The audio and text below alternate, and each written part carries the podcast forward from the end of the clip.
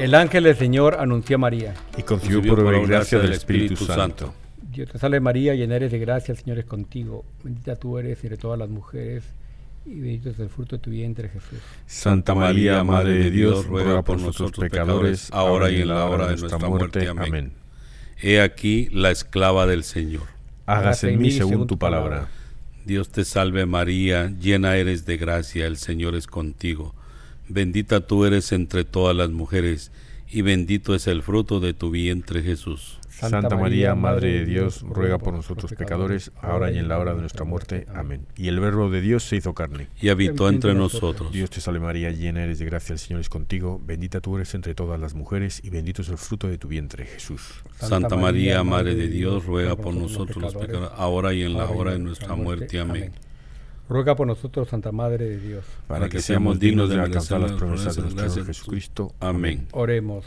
Te, suplicamos, Señor, que derrames tu gracia en nuestras almas, para que los que por anuncio del ángel hemos conocido la encarnación de tu Hijo Jesucristo, por su pasión y cruz, seamos llevados a la gloria de su resurrección, por el mismo Jesucristo nuestro Señor. Amén.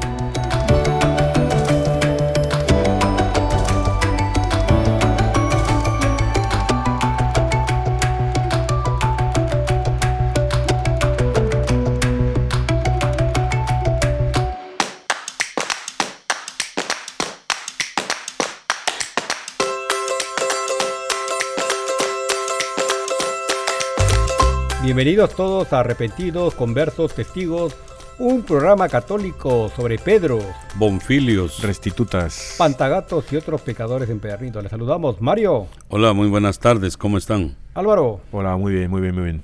Y un servidor, Santiago. Mario, ¿a qué santo rendimos homenaje hoy? A San Agatón de Sicilia, a San Anastasio de Atos. Atanasio. Atanasio. San Atanasio de Jerusalén, San Domicio el Médico y San Esteban de Nicea. Ah, ¿Y a quién es más, Álvaro? A San Numeriano de Treveris, a Santa Ciprila de Sirene, a Santa Marta de Siria, a Santa Tirifina de Sicilia y a Santo Tomás de Terreto. Muy, muy bien, a San Numeriano parece que fuera un muy hábil en las, en las matemáticas. Sí. Y nosotros vamos a hablar de un santo muy especial, aunque todos son muy especiales. Él es eh, Antonio María Zacaría. Y No, antes yo- vamos a reflexionar sobre, sobre Santiago y José. ¿no? Bueno, bueno, un momento, porque tiene su año santo, ¿no? Pero nosotros, en nuestro año santo, hemos cumplido un añito de programa, hoy empezamos el segundo año ya. Hoy día ya hemos fíjate. pues cumplido ya un año, un año de... Qué bueno, qué bueno, felicidades. y a todos santito, los que sí. nos escuchan también hace un año, también que Dios los bendiga. Una- un año perdido. ya. Exacto, exacto. Hemos tenido varios, varios personajes aquí, con Bienvenido, ahora con, con Mario, Sí. con María Magdalena. Yo me recuerdo mucho a Eltrudio y a, a Donán, me les he hecho, a- hemos tengo hecho cariños. A Casio también, ¿no? Fíjate, sí, ya. Sí. Muy bien, Ñito y tal. Yo lo que pido al productor, por favor, que cuando leamos el Ángelus que nos pongamos de acuerdo en lo que decimos, porque en la oración final cada uno va por su lado. Entonces, no, no. todos Hacemos una carrera para ver cuál... si cuál merecemos o... sí. Ay, Pero realmente un gusto haber compartido, eh, compartir con, con vosotros, con ustedes y he aprendido bastante, ¿no? Eh, No, antes sí. no, no pensaba mucho en los santos. Yo creo, gracias a Elmer y a toda Radio Querigma, todos los, los oyentes, los millones de gente que nos escucha por toda, todas las Américas, ¿no? Del norte a sur. Bueno, soñar, medio. so- soñar no cuesta nada. sí, ahí. Ay, pero oye, que es duro tener un año aquí, ¿eh? hacer un año esto. Uno hace músculo espiritual. Exacto. Yo creo que como todo en la vida de la iglesia, pues a la larga esto no es un sacrificio, sino que lo llena uno de mucha felicidad, de poder transmitirle a las juventudes y a todas las personas de todas las edades lo que nosotros pensamos, lo que nosotros creemos en la Santa Iglesia Católica y, y el claro ejemplo de los de todos los santos que nosotros conversamos, porque ese es un vivo ejemplo que podemos servir, eh, seguir, perdón, seguir para para un día que Dios nos dé esa gracia y poder llegar a ser como, como un santo, no tal vez eh, ganarnos el cielo, porque tal vez ni lo merecemos en lo más mínimo, pero que seamos muy buenos seres humanos, que tengamos ese corazón como Jesús lo tuvo con la humanidad y lo sigue teniendo hoy en día. Ojalá Dios nos dé esa paz, esa sabiduría y ese entendimiento y sobre todo la humildad para seguir los pasos de tantos santos alrededor de la iglesia que han logrado ganarse la confianza de Jesús.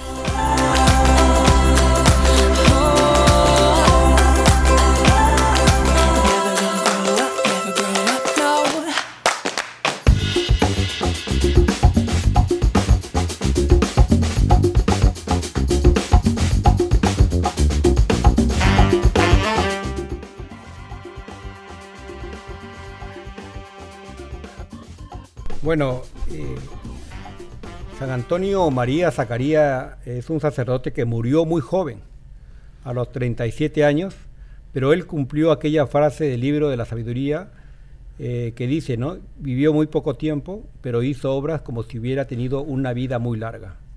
Y pues este, este joven sacerdote y médico a la vez, pues una doble función, ¿no? De sanar eh, cuerpos y sanar almas.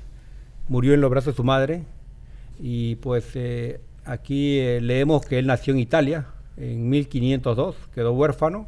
Su madre, viuda a los 18 años, renunció a nuevos matrimonios que se le ofrecían con tal de dedicarse totalmente a la educación de su hijo y los resultados que obtuvo fueron admirables.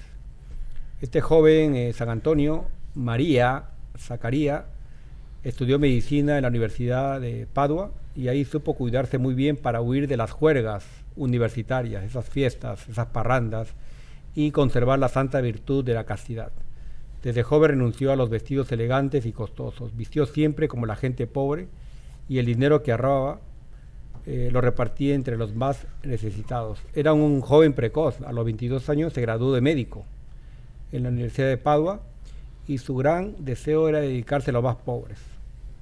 Y eh, la mayor parte pues dar eh, dar lo, mejor de sí de forma gratuita y aprovechar la profesión para ayudar también a los pacientes a salvar el alma y ganarse el cielo.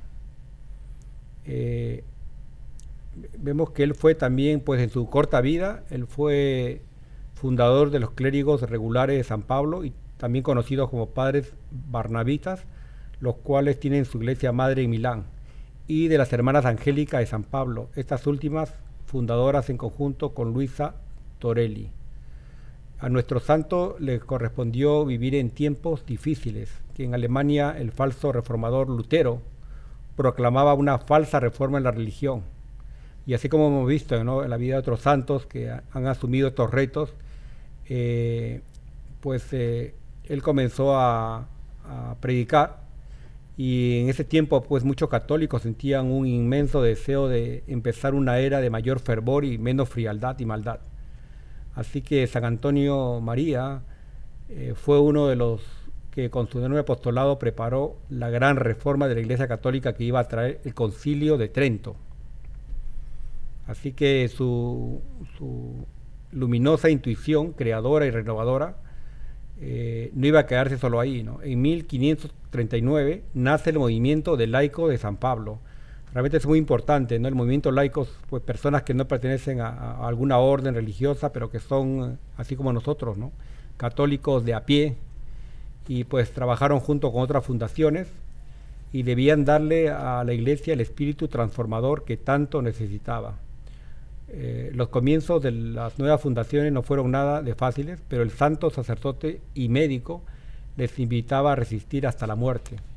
Las comunidades se enriquecían continuamente con más miembros y gracia divina. Una obra de Dios se había realizado, el santo fundador fue el instrumento de aquel que renueva todas las cosas. El aún joven Antonio María decide ya sin fuerzas y con un tremendo malestar físico volver a Cremona junto a su madre. Eh, realmente pues él, sufría también pues en todo el trabajo que hacía, un trabajo, es como vivir varias vidas, yo diría, ¿no? Y hacer tantos esfuerzos. Eh, él veía también su espiritualidad pues basada en Cristo crucificado y resucitado en la Eucaristía, siendo estos dos elementos el eje de la espiritualidad, eh, con un, carisma cuya base es totalmente paulino. Eh, una, algo muy admirable de parte de él es que cada viernes a las 3 de la tarde hacía sonar las campanas para recordar a la gente que a esa hora había muerto nuestro Señor. Siempre llevaba una imagen de Jesús crucificado y se esmeraba por hacer que sus oyentes meditaran en los sufrimientos de Jesús en su pasión y muerte, porque esto aumenta mucho el amor hacia el Redentor. Y una tercera devoción que lo acompañó en sus años de sacerdocio fue un enorme entusiasmo por las cartas de San Pablo.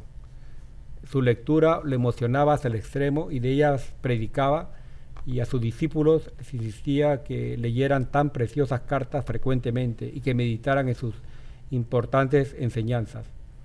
A él le sucedió lo que le ha pasado a miles de millones de creyentes en el mundo entero, que al leer las cartas de San Pablo han descubierto en ellas unos mensajes celestiales tan interesantes que quedan entusiasmados para siempre por su lectura y meditación. Y algo muy interesante también que San Antonio María Zacarías instituyó las 40 horas al Santísimo Sacramento. Sentía un gran cariño por la Sagrada Eucaristía, donde está Cristo presente en la Santa Hostia, con su cuerpo, sangre, alma y divinidad. Por eso propagó por todas partes la devoción de las 40 horas, que consiste en dedicar tres días cada año en cada templo a honrar solemnemente a la Santísima Eucaristía con rezos, cantos y otros actos solemnes de culto. Así que él, pues como habíamos dicho, él vivió una vida bien intensa, tanto trabajar por el apostolado, le faltaban las fuerzas. Se fue a casa de su Santa Madre y en sus brazos murió el 5 de julio de 1539. Tenía 37 años, pero había hecho labores apostólicas como si hubiera trabajado por tres docenas de años, según dicen, ¿no? y fue declarado santo de la Iglesia en 1897 por el Papa León XIII. Fíjate, yo pensaba que las 40 horas las había instituido San Juan Newman, no sabía yo que, era este. Es una, cosa que me parece preciosa y me parece que deberían hacerlo realmente todas las parroquias, que no lo hacen no lo hacen aquí, pero claro, eso depende del arzobispo, tiene que ser el, el que lo mande, ¿no? Pero me parece precioso todo. No hay, ¿no? Las 40 horas no hay no es muy común, ¿no? En las iglesias.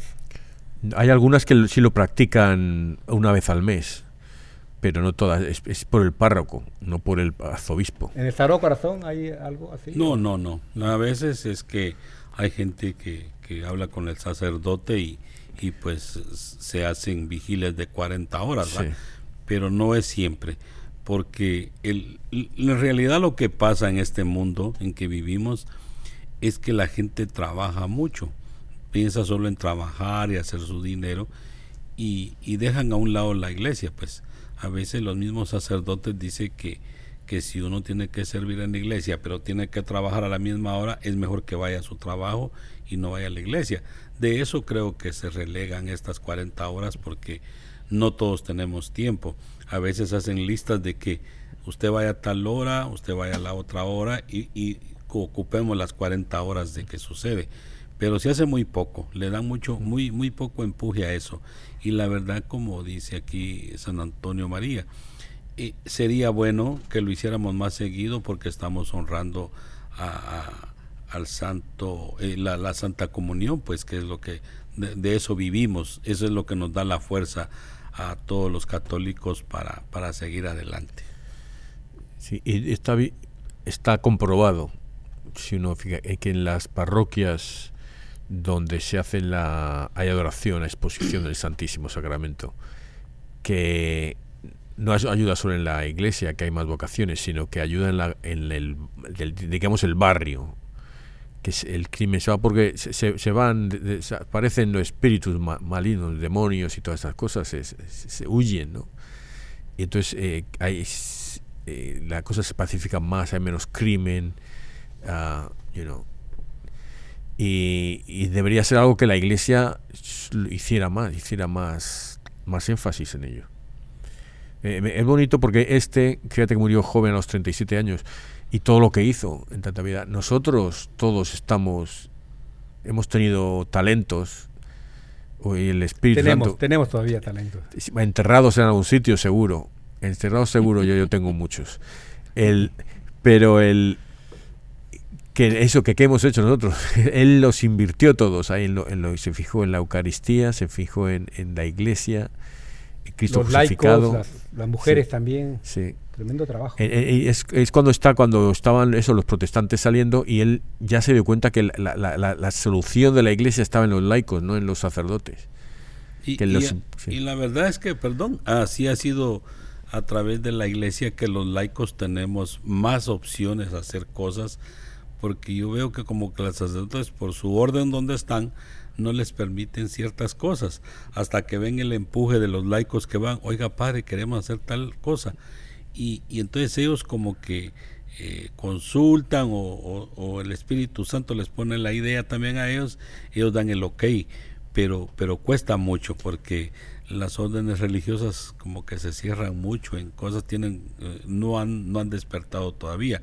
Eso fue lo que pasó con, con este eh, santo que estamos leyendo, que a él le tocó vivir en el tiempo que, que este, ¿cómo se llama este? Martín, Martín Lutero. Martín Lutero, él estaba metiendo toda su cizaña en la iglesia, pero él luchó, no le importó y Dios le dio ese poder para él hacer todo lo que hizo y en tan poco tiempo, porque sabía Dios que lo iba a quitar pronto, porque si no hubiera sido la comidía o algo. Uno tiene que entender las, los designios de Dios. Entonces nosotros como la gracia que nos da, yo en especial en este año les quiero dar las gracias por haberme invitado, me siento muy contento de estar aquí con ustedes, aunque llevo pocas semanas, pero pero hago ya de parte esto una cosa muy grande que me sirve espiritualmente, que me sirve para crecer en la fe, una cosa muy maravillosa. Y, espero en Dios que, que, Dios me siga abriendo las puertas y, en, y seguir proponiendo cosas importantes para la iglesia, para los cambios que presentan hoy, porque todo viene un cambio, ¿no? No podemos seguir viviendo en el siglo XX ni en el siglo XVI, sino que la cosa es seguir adelante y motivando a los jóvenes para que trabajen en esto, para que se muevan, para que se enamoren cada día más de, de, Jesús, al igual que los mayores, porque a las personas mayores les falta enamorarse de Jesús como Jesús se lo merece. Sí, señor. Y una cosa que decías, que dice que es que murió joven, que el de que, que si Dios tiene sus cosas, que Dios sabe, es el mejor regalo. Te mueres, estás con Dios, ¿sabes? Un santo. O sea que Dios que, ok, ven para acá conmigo, vente ya, ¿sabes? Porque esos santos mueren jóvenes por eso. Ah, están en mejor sitio que, que nosotros.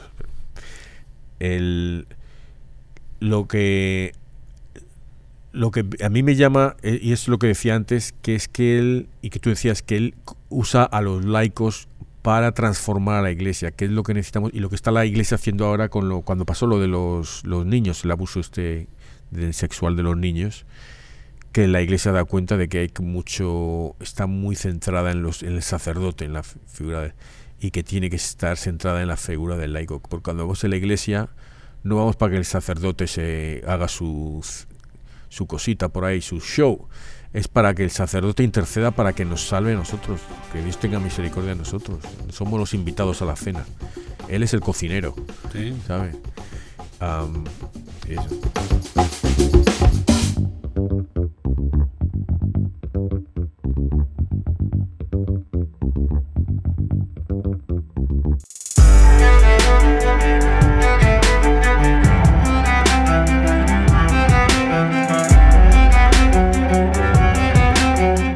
Lectura. En aquel tiempo, Jacob salió de Berseba y se dirigió a Harán. Al llegar a cierto lugar, se dispuso a pasar ahí la noche, porque ya se había puesto el sol. Tomó entonces una piedra, se la puso de almohada y se acostó en aquel sitio. Y tuvo un sueño, soñó una escalera que se apoyaba en la tierra, con la punta tocaba al cielo y los ángeles de Dios subían y bajaban por ella. Vio que el Señor estaba en lo alto de la escalera y oyó que le decía, Yo soy el Señor, el Dios de tu Padre, Abraham y el Dios de Isaac. Te voy a dar a ti, tus descendientes, la tierra en que estás acostado, tus descendientes van a ser tan numerosos como el polvo de la tierra, y te extenderás hacia el oriente y el poniente, hacia el norte y hacia el sur, por ti y por tus descendientes serán bendecidos todos los pueblos de la tierra. Yo estoy contigo, te cuidaré por donde quiera que vayas, y te haré regresar a esta tierra, y no te abandonaré ni dejaré de cumplir lo que te he prometido. Cuando Jacob despertó de su sueño, dijo, Realmente el Señor está en este lugar y yo no lo sabía. Y exclamó asustado, Qué terrible es este lugar, es nada menos que la casa de Dios y la puerta del cielo. Jacob se levantó de madrugada y tomando la piedra que se había puesto de almohada, la colocó como un memorial y derramó aceite sobre ella. Y aquella ciudad le puso nombre Betel, aunque su nombre primitivo era Luz. Jacob hizo una promesa diciendo, Si Dios está conmigo, si me cuida en el viaje que estoy haciendo, si me da pan para comer y ropa para vestirme, si vuelvo sano y salvo a la casa de mi Padre, entonces el Señor será mi Dios y esta piedra que he colocado como memorial será casa de Dios y de todo lo que el Señor me dé, le pagaré el diezmo. Esto me parece igual que lo de la semana pasada de, de, Abraham, ¿no? Cuando Abraham le también le, le promete, ¿no? que va a ser su Dios y tal. Y eso es lo que luego el Magnífica dice María, ¿no? Eh, las promesas de Dios, lo que prometió a, los tus padres y a Abraham, que les iba a cuidar y todo eso. Y también me, esa visión, ¿no? De, la escalera también me recuerda a San Esteban, ¿no? Cuando murió y vio el cielo, ¿no? Abierto y, pues eh, vio a Jesús. Sentado a la derecha. Sí, eh, realmente pues este privilegio ¿no? que tienen nuestros, nuestros padres, ¿no? Eh, el Dios de los vivos, dice, ¿no? Ellos están vivos realmente. Sí, sí, sí, sí. Pasamos al Salmo. Pero son, estas... Uh, es que lo bonito de la Biblia es que, como dice el, el obispo Barron, que, que, no es un libro, la, la, Biblia es una biblioteca, porque tiene un montón de libros y cada uno es diferente. Unos son eh, epístolas son cartas, otros son biografías de alguna, alguna persona, otros es más, más o menos algunos son como novelas y esto es un poco no, fantasía porque esto es realidad pero que es, es, es, más eh, es más novelesco sabes en el sentido de, que es una historia así lo que le pasa al protagonista no que, lo que ve y lo que lo que hace no yo creo que aquí lo que lo que da énfasis aquí al final de la de la lectura esta es que que dice que por todo lo que el Señor le, le da, Él le pagará el diezmo. De ahí como el pueblo se estaba formando es que se creó eso de pagarle un tributo a Dios por todo lo que daba, ¿verdad? Aunque ya después eh, pues Dios, Jesús vino y ya eliminó esto. Pero qué bueno que, que esto que representa la, la, escalera, creo que son pocos y, y son bien dichosos los que ven las cosas del cielo bajar a la tierra porque no todo lo podemos ver, ¿verdad? Nosotros vemos ahí lo azul, como le digo la gente, eso azul que está ahí la atmósfera, no es el cielo. El cielo a saber hasta dónde está, pero, pero para Dios no hay nada imposible. Él viene en un segundo y se presenta y se lo muestra tal y como Él quiere que lo miremos y, y han sido muy escogidos los que lo han visto, pues no es toda la humanidad. Sí, no era Santo Tomás de Aquino que después de haber escrito la Suma Teológica y haber explicado toda la, la, fe, ¿no? Y, que vio una visión del cielo y, dije, después de lo que he visto, todo lo que he escrito es paja y ya no escribió más. Dijo, No, y también ah, quería nomás mencionar lo simbólico, ¿no? De, de Jacob que tomó la piedra Ah, que se había puesto como almohada. Yo creo que sí le va a llevar como para echarse a otro lado a dormir la siesta. Estaba blandita la piedra. Mire, la colocó como un memorial y, vamos a ver, no sé, me, estoy ahorita extralimitando, creo, es la piedra que es. Es Pedro. Mm. Y entonces yo veo aquí Jacob, padre de 12 tribus, ¿no? De las tribus de Israel. Igual Jesús, ¿no? Eh, tuvo 12 apóstoles, ¿no? Y uno de ellos es, es Pedro, piedra. Entonces hablamos de la fundación del pueblo de Dios, ¿no? Eh, con esta, este memorial en la ciudad de Betel. Y vemos también a Jesús, ¿no? Poniendo a Pedro, no sé, tal vez haciendo una comparación. Eh, me gusta, me gusta mucho. Me muy pues sí, es buena, buena, buena, buena observación esa, porque la Biblia habla de números muy fantásticos. Eh, él no se llevó la piedra de almohada. Y, otra cosa, la piedra tiene que ser una piedra especial porque él la elige para ser almohada, no va a coger la primera piedra que sí, no, le tuvo que atraer de alguna forma, no, porque estuviera más blandita que las otras, pero sí. sobre esta piedra construir mi iglesia. Sí, sí, sí. un mensaje, pero yo creo que uno puede leer la Biblia un millón de veces y siempre va a sacar algo sí, sí, sí, diferente. Vamos con los eh, salmos. El salmo, eh, Señor, en ti confío. Señor, en, ti, confío.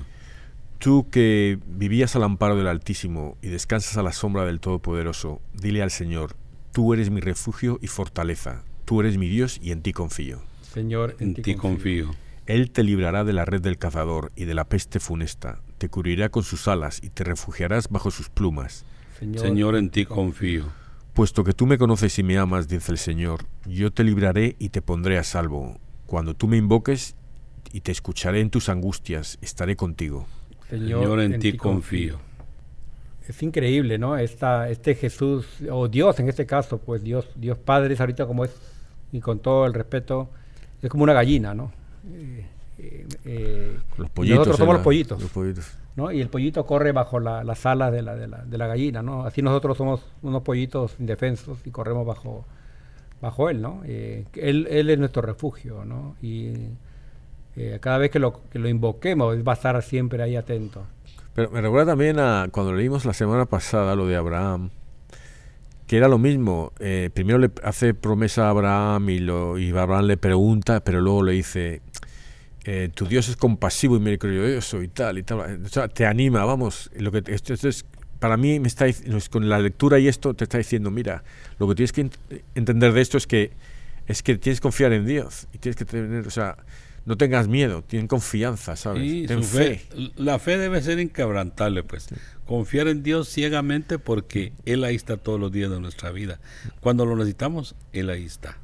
Y, no le pedimos, ya es cosa de nosotros, pero Dios ahí está siempre con nosotros esperando que le pidamos. Exacto, como dice del Apocalipsis, ¿no? Yo soy la puerta, ¿no? Eh, tienes que tocar la puerta. Sí, claro. Él no va a violar tu, tu libre albedrío. Tienes que tú acudir a, a Él. Eh, sí, hablas de libre albedrío, yo creo eso de la predestinación, si estamos predestinados, no, yo creo que no. Yo creo que, que que nosotros somos libres de elegir nuestro destino. Pero Dios ya lo sabe, que es, pero él, va, a seguir intentando hasta el último momento. su misericordia es muy grande, que él, nos deja que hagamos, nos da cuerda a ver a dónde llegamos. No, no, y esto lo que menciona Álvaro, pues es los, los gnósticos, ¿no? Que realmente a veces consideran incluso a Judas como, como un sabio, realmente uno que eh, cuando Dios le dijo, ¿no? Lo que va a hacer lo pronto. Él estaba predestinado a, traicionar a, a, Jesús. Y realmente le dicen que él se sacrificó. Pero él podría haberse arrepentido también, ¿no? Y podría haber cambiado el curso de toda la... sí, el, el, creo el, el, pecado de él, el mayor pecado, bueno, no el mayor pecado, pero el, pecado definitivo fue suicidarse. si, si, no se hubiera suicidado, él hubiera tenido montones de oportunidades de, de arrepentirse y de convertirse otra vez. Sí, porque ahí está el claro ejemplo de Pilatos, ¿va? Pilatos se lavó las manos, pero dice que pidió perdón y, Dios lo perdonó a Pilatos. Porque él fue un ser humano que se equivocó y tuvo más miedo de que el, rey lo quitara de, ahí, de su puesto, pero él se arrepintió y, Dios lo perdonó. Entonces lo mismo hubiera sido Judas, pues Judas se hubiera arrepentido, le hubiera pedido perdón a Dios y, Dios lo hubiera perdonado. Pues. Y eh, tenía que haber una fuerza espiritual ahí muy grande, especialmente de misericordia, estando Jesús ahí, eh, alrededor de todo el mundo. La, mujer de Pilatos tiene ese sueño profético. Eh, entonces, o sea, que había, estaba el Espíritu Santo estaba ahí utilizando a mucha gente y trabajando bastante duro. yo lo que decías ahora, Santiago, sobre los gnósticos, que decías ahora de cómo ven a Judas, el otro día escuchaba una canción, bueno, escuché un, trocito, pues lo apagué, pero me llamó la atención y digo, porque era algo, no me acuerdo que era algo de Judas era. Entonces, entonces creo que en el momento decía, era una chica cantando, que, que, iba a dar a Judas le daría un beso en la boca, algo así, ¿no? Pero lo, que yo empecé a entender, por eso lo apagué, es que estaban con Judas, que estaban a, que, porque Judas había tenido el valor, entre comillas, de, traicionar a Jesús, ¿no? Entonces estaban ahí. Entonces, eh, eh, no vas tú desencaminado diciendo que hay gnósticos, pero lo que pasa es que tampoco tenemos que confundir a los gnósticos con los satanistas que hay también mucho satanista ahora, mucho, y a Jesús en las películas eh, se le insulta, está el Jesus F. Christ, you know, el, you know, se le está, se está intentando desmitizar y convertir solo en una, en un chiste, en un chiste. En un ser humano más que todo. Ni eso, ¿sabes? Como una, una, una leyenda, ¿sabes? De, entonces, eh, entonces hay que, pero eso hay que distinguir, yo creo, los no, que lo mismo, están todos basados en la falsedad. ¿no? Bueno, en las medias verdades, los gnósticos, en los satanistas en atacando a la verdad. Exacto. Pasamos al Evangelio, eh, Mateo 9. En aquel tiempo, mientras Jesús hablaba, se le acercó un jefe de la sinagoga, se postró ante él y le dijo, Señor, mi hija acaba de morir pero ven tú a imponerle las manos y volverá a vivir. Jesús se levantó y lo siguió acompañado de sus discípulos. Entonces una mujer que padecía flujo de sangre desde hace doce años se le acercó por detrás y le tocó la orilla del manto, pues pensaba, con solo tocar su manto me curaré. Jesús, volviéndose, la miró y le dijo, Hija, ten confianza, tu fe te ha curado y en aquel mismo instante quedó curada la mujer. Cuando llegó a la casa del jefe de la sinagoga, vio Jesús a los flautistas y el tumulto de la gente y les dijo, Retírense de aquí, la niña no está muerta, está dormida. Y todos se burlaron de él. En cuanto hicieron salir a la gente, entró Jesús, tomó a la niña de la mano y ésta se levantó. La noticia se difundió por toda aquella región. Pues esta es la misma lectura, mismo pasaje de la hace dos domingos. es fe, ¿no? Es fe, totalmente. Es fe. Y, vemos aquí, así como hemos hablado hoy día, de San Antonio María Zacarías, ¿no? Eh, que fue médico y sacerdote. y aquí vemos a Jesús como médico y como sacerdote, ¿no? Eh, sanando a la mujer, sanando a esta mujer que sufre de flujo, ¿no? Y, la fe, ¿no? Realmente tocar la orilla del manto, ¿no? Lo cual a veces muchos, muchos de los hermanos separados, de protestantes, dicen que pues esas reliquias, a veces ellos eh, no, no, creen en todo esto, ¿no? Entonces yo creo que el mismo la oración a San Pedro también, que a la sombra de San Pedro, ¿no? Que hay una, oración famosa que la, leímos creo en el primer capítulo nuestro. La sombra de San Pedro, ¿sí? que empezó con San Pedro hace un año. Voy a llorar, voy a llorar. sí, solamente la sombra de San Pedro es poderosa, ¿no? Sí, el, eh, yo, yo esto le recomiendo a la gente que tenga algún familiar enfermo que lea esta lectura, rezando por el familiar o el amigo, la persona que está enferma, que recen pensando, que lean esto pensando en una en esa lectura. Yo lo que hago también es que rezo el, me invento el, el, el, el rosario de los misterios de la sanación, ¿no? de la salud. Entonces son cuando escojo cinco, cuando Jesús sana a la viuda de, Pedro, cuando sana a Bartimeo el ciego, al paralítico, o sea, cojo cinco de los milagros de Jesús sanando a alguien, eh, a veces hasta la, la, hemorroísa, y rezo esos cinco misterios para, para la gente, que, la persona que está enferma muy bonito ¿no? lo que dice ese Álvaro, porque es básicamente eh, inventarse esto parte del rosario, ¿no? Es como, por ejemplo, decir esta sanación, otra podría decir no temas, ¿no? Que se repite mucho, no tengas miedo, O también la mirada de Jesús, ¿no? Cuando Jesús mira al ladrón, ¿no? Al buen ladrón, o mira a Pedro, o mira a Judas, ¿no? Eh, yo creo que la mirada de Jesús, o mira a su mamá. Esas son una, unas oraciones que saldrían ahí poderosas, no sé si la han inventado ya, pero esas oraciones de la mirada de Jesús, ¿no? En cada momento de él, ¿no? Eh, es, muy, muy poderoso, ¿no? Y es la sanación de él también, la, misericordia, en este caso, ¿no? El, eh, Jesús como sacerdote y como, como médico. Pero como dice Álvaro, y Jesús no se queda con nada. y de eso busca a, Santa Faustina y, hace que, que, ahora pensemos en la Divina Misericordia, va la imagen de la Divina Misericordia, que si nosotros hacemos el rosario todos los días a las 3 de la tarde y pedimos por un ser humano eh, familiar de nosotros o, cualquier persona que se ha ido y pedimos por él, eh, ese rosario sirve bastante para, para el alma del, del que se ha ido con nosotros. Entonces, esto de, la, de esta lectura cuando, cuando todos piensan que la niña ha muerto, nos damos cuenta que Jesús hace énfasis en que Él es la vida, Él es la verdad, Él es todo, porque Él sabe lo que va a pasar, nada es por casualidad. Este hombre llega afligido, que su hija está, enferma, que se va a morir, y, le van a avisar a él que ya se ha muerto. Pero Jesús sigue porque él sabe que él es la resurrección. Él, va seguro de lo que está haciendo. Él no hay nada que, para él no hay nada imposible, ¿verdad? Y entonces él solo a, tocarle la mano y la niña se levanta. Entonces el poder de Dios, el poder de Jesús es, es, es grande no debemos de dudar ni un momento de él. Por eso es que les digo yo que no va, a nosotros nos basta con tocar la puerta y pedirle, y él nos manda lo que nosotros necesitamos. Por cualquier medio él nos lo manda, pero nos saca del apuro que estamos viendo. Y, me gusta Mario porque has empezado, has empezado con, tú has hablado Santiago de la mirada de Jesús y tú habla, has empezado con la divina misericordia coge, mientras vive, reza la coronilla, mira a Jesús a los ojos en, ese, en la imagen. Esa imagen de mirar a los ojos es, precioso y es y entras mucho más profundamente en la, en la oración.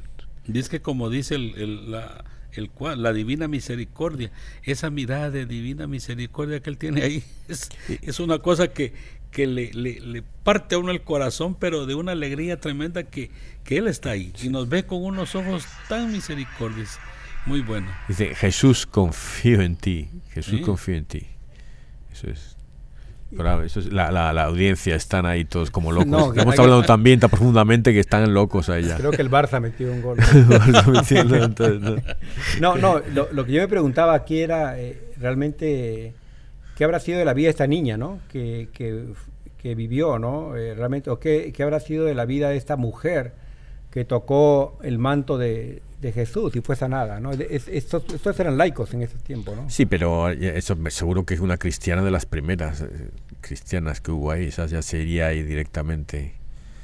Y, da, da, a demostrar ahí porque la mujer sabe, ella piensa, ahí dice que, que ella piensa con que solo tocar la orilla del, bueno aquí en este evangelio dice sí pero en el otro dice que solo con tocar la borla del, del traje de Jesús ella se va a curar. Y va y lo hace ciegamente. Entonces por eso les digo uno debe de tocar y de buscar a Jesús de una manera que, que, que no haya comparación en el mundo que fíjate que contrario a lo que la semana pasada era el que decía, le pregunto si, si hay 30 los vas a perdonar, si hay 20, si hay 10 y él ya, se le da miedo y ya no va a ir más, pero esta no, estaba ahí, voy a molestar ahí. Sí, ahí va directo a hacer y, lo que... Y aquí en la, en la otra, eh, no sé qué es el otro evangelista que dice que justo volteé, ¿quién me ha tocado? ¿Sí? Y todos, que, o sea, hay un montón de gente que te han tocado todos, pregunta cuál, si te están tocando todos. Y él ahí.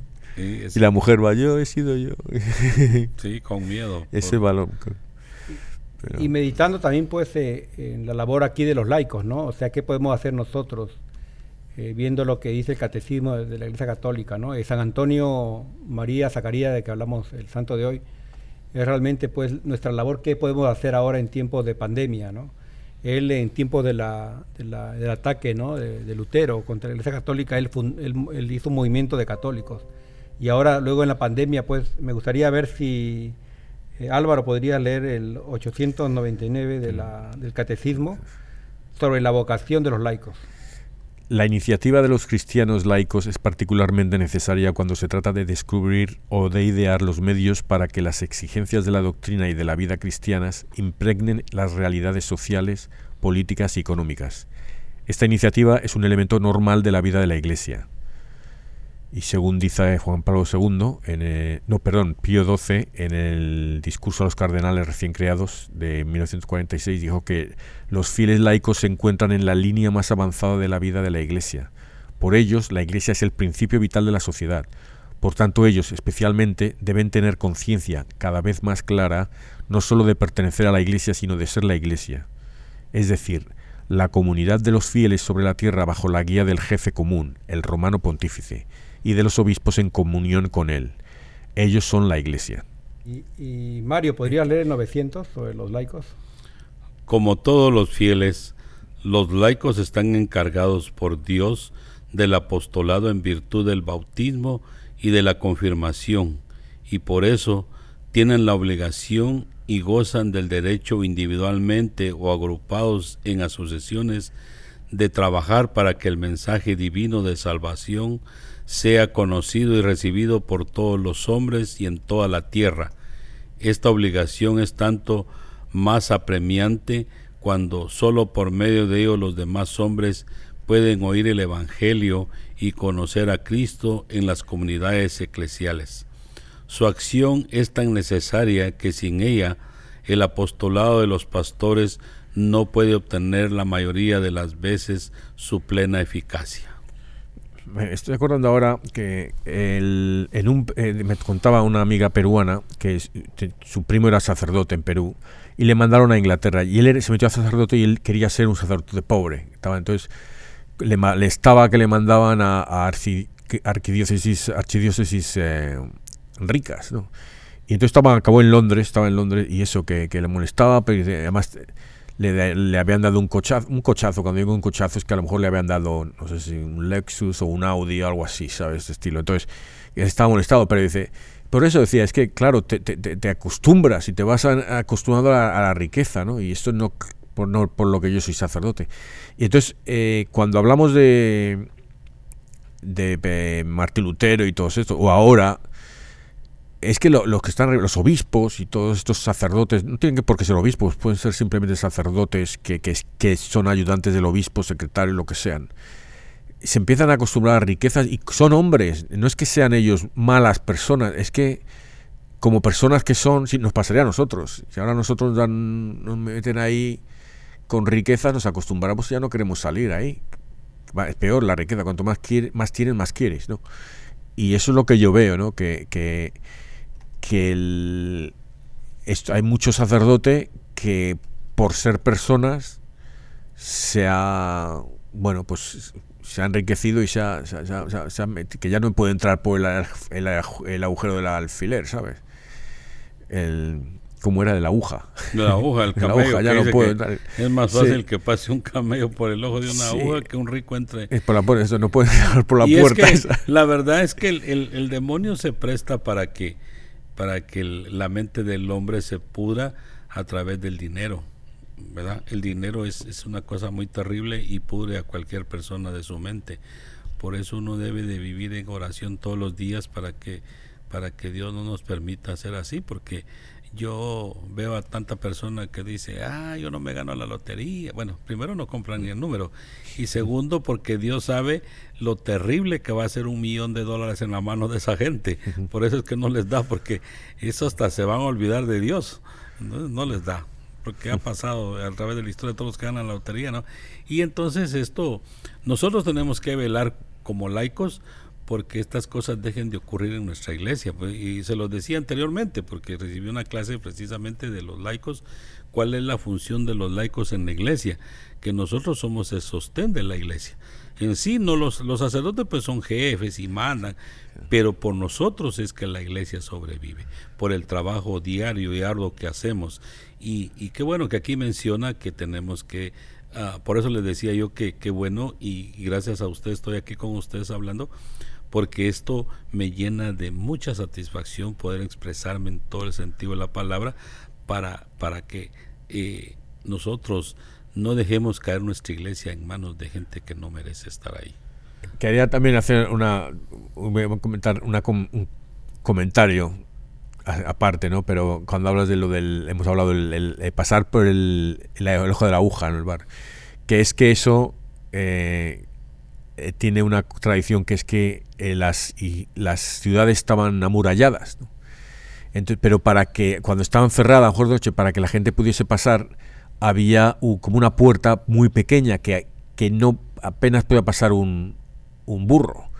en aquella época el burro era el medio de transporte, o sea, vendría el burro cargado con ánforas, con caja, lo que fuera, ¿no? Entonces, claro, para que cuando fueran a pasar los, o sea, los hombres tuvieran que pasar agachaditos, para que los soldados no pudieran pasar todo el ejército contrario, sino si pasasen, lo pasarían de uno y uno los mataban, ¿sabes? Entonces, ese, ese agujero, esa puerta se llamaba el ojo de la aguja. Entonces, eh, cuando habla, Jesús habla, no está refiriendo a una aguja, está diciendo, es más, es, más, es más fácil que un burro. El burro no podía pasar por ahí, estaba hecho para que pasasen las personas así, agachaditas. ¿no? Y eso, por eso dice, de lo dice Jesús. ¿no? Eh, porque hay muchas cosas que hay que saber el contexto de lo que estaban hablando en aquella época. Nosotros ahora nos lo, imaginamos ahora como que en el ojo una hoja. Es imposible, ¿no? ¿Qué va a pasar? Ni que fuera una hoja capotera, no va a pasar. Pero igual es difícil, ¿no? Entrar. Yo creo que para un rico actualmente, si, si algunos de nosotros fuéramos millonarios, creo que nos costaría entrar al cielo, ¿no? Sí, no, ya, exactamente, sí, claro. Pero cuando dice Jesús que es más fácil que un burro pase por el ojo de una hoja, es que decir, pero si no puede pasar una persona como pasar un burro. A esa puerta tan La puerta, dice, que, pero que no podrían pasar ni una, persona una persona agachada como pasar un burro, ¿no? Entonces, el. Um, eso solo.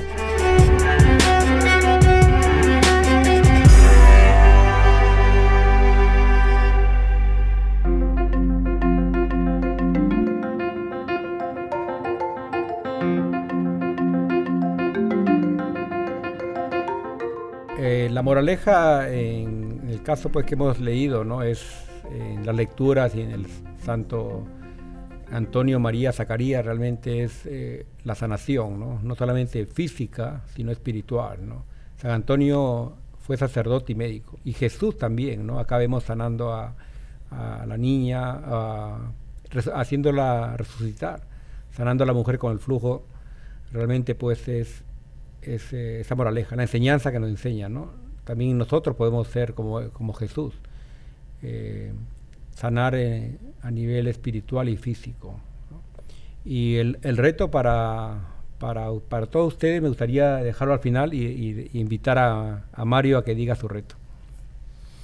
Bueno, como lo he dicho siempre, pues el reto es que todos los laicos de la iglesia a la cual pertenecemos nos hagamos más copartícipes de cuánta cosa para engrandecer cada día nuestra iglesia.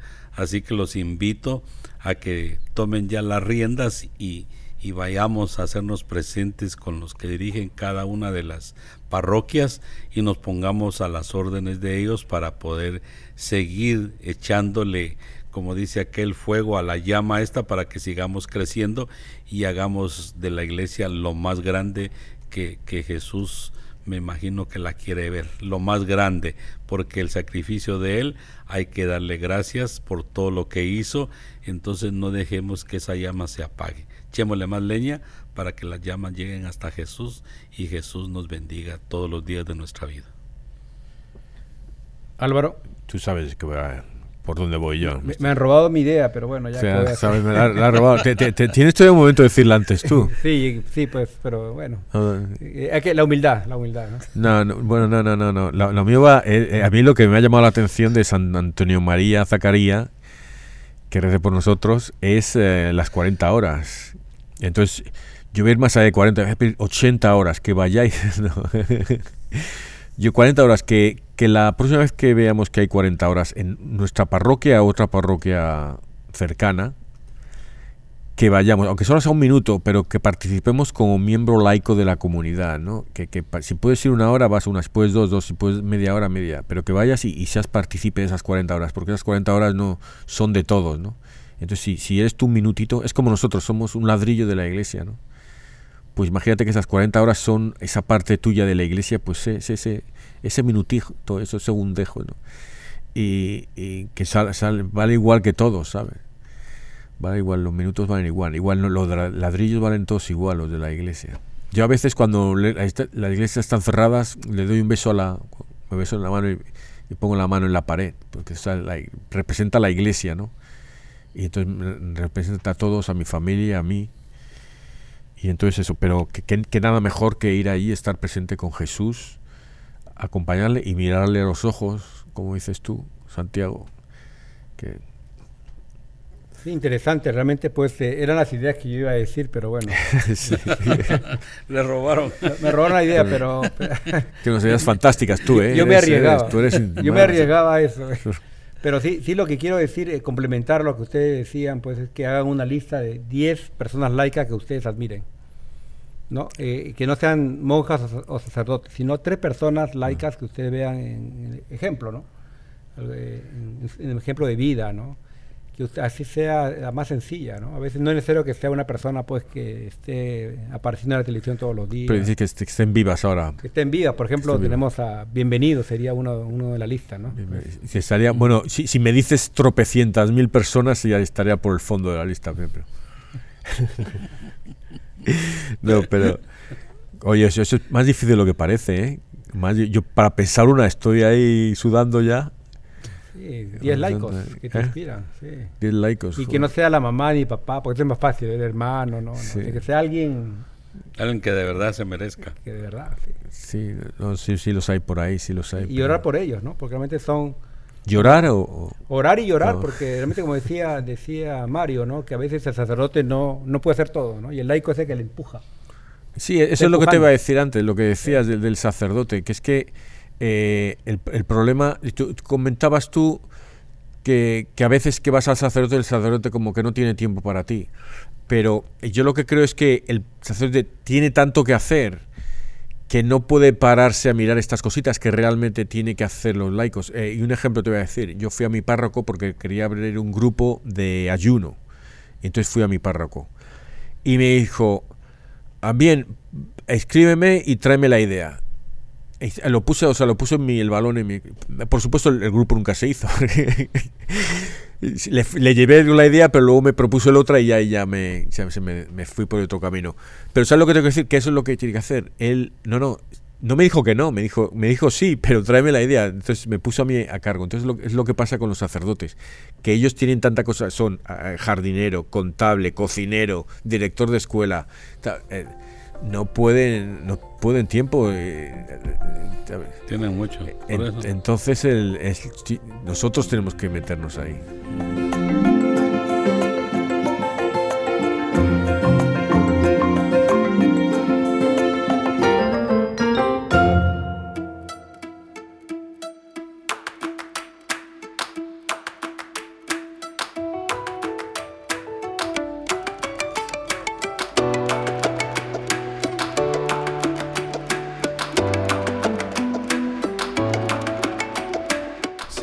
que encendiste en el corazón de San Antonio María Zacarías un ardiente celo por la salvación de sus hermanos, te pedimos por tu intercesión que no sintamos siempre urgidos a evangelizar a los hombres de nuestro tiempo por amor a ti, por Jesucristo nuestro Señor. Amén. Padre, eterno, yo te ofrezco la preciosísima sangre de tu divino Hijo Jesús, en unión con las misas celebradas hoy día a través del mundo, por todas las benditas ánimas del purgatorio. Sagrado Corazón de Jesús, ten piedad de nosotros. Inmaculado Corazón de María, ruega por nosotros. San José, ruega por nosotros. San Pedro, ruega por nosotros. San Pablo, ruega por nosotros. Apóstol Santiago, ruega por nosotros. San Francisco, ruega por nosotros. Santa Clara, ruega por nosotros. San Bienvenido, ruega por nosotros. Beato Álvaro de Córdoba, ruega por nosotros. San Bonfilio, ruega por nosotros. Santa Restituta, ruega por nosotros. San Pantagato, ruega por nosotros. Beato Carlo Acutis, ruega por nosotros. Santa María Faustina, ruega por nosotros. San Baro de Egipto, ruega por nosotros. San ruega por nosotros. Santa Josefina Vaquita, ruega por nosotros. Santa Margarita de Cortona, ruega por nosotros. San Eustacio de Lección, ruega por nosotros. San Vicente Ferrer, ruega por nosotros. San Juan de Dios, ruega por nosotros. San Luis de Gonzaga, ruega por nosotros. San Roberto, ruega por nosotros. San Víctor, ruega por nosotros. Santa Catalina Laburé, ruega por nosotros. San Irineo, ruega por nosotros. el Padre, el Hijo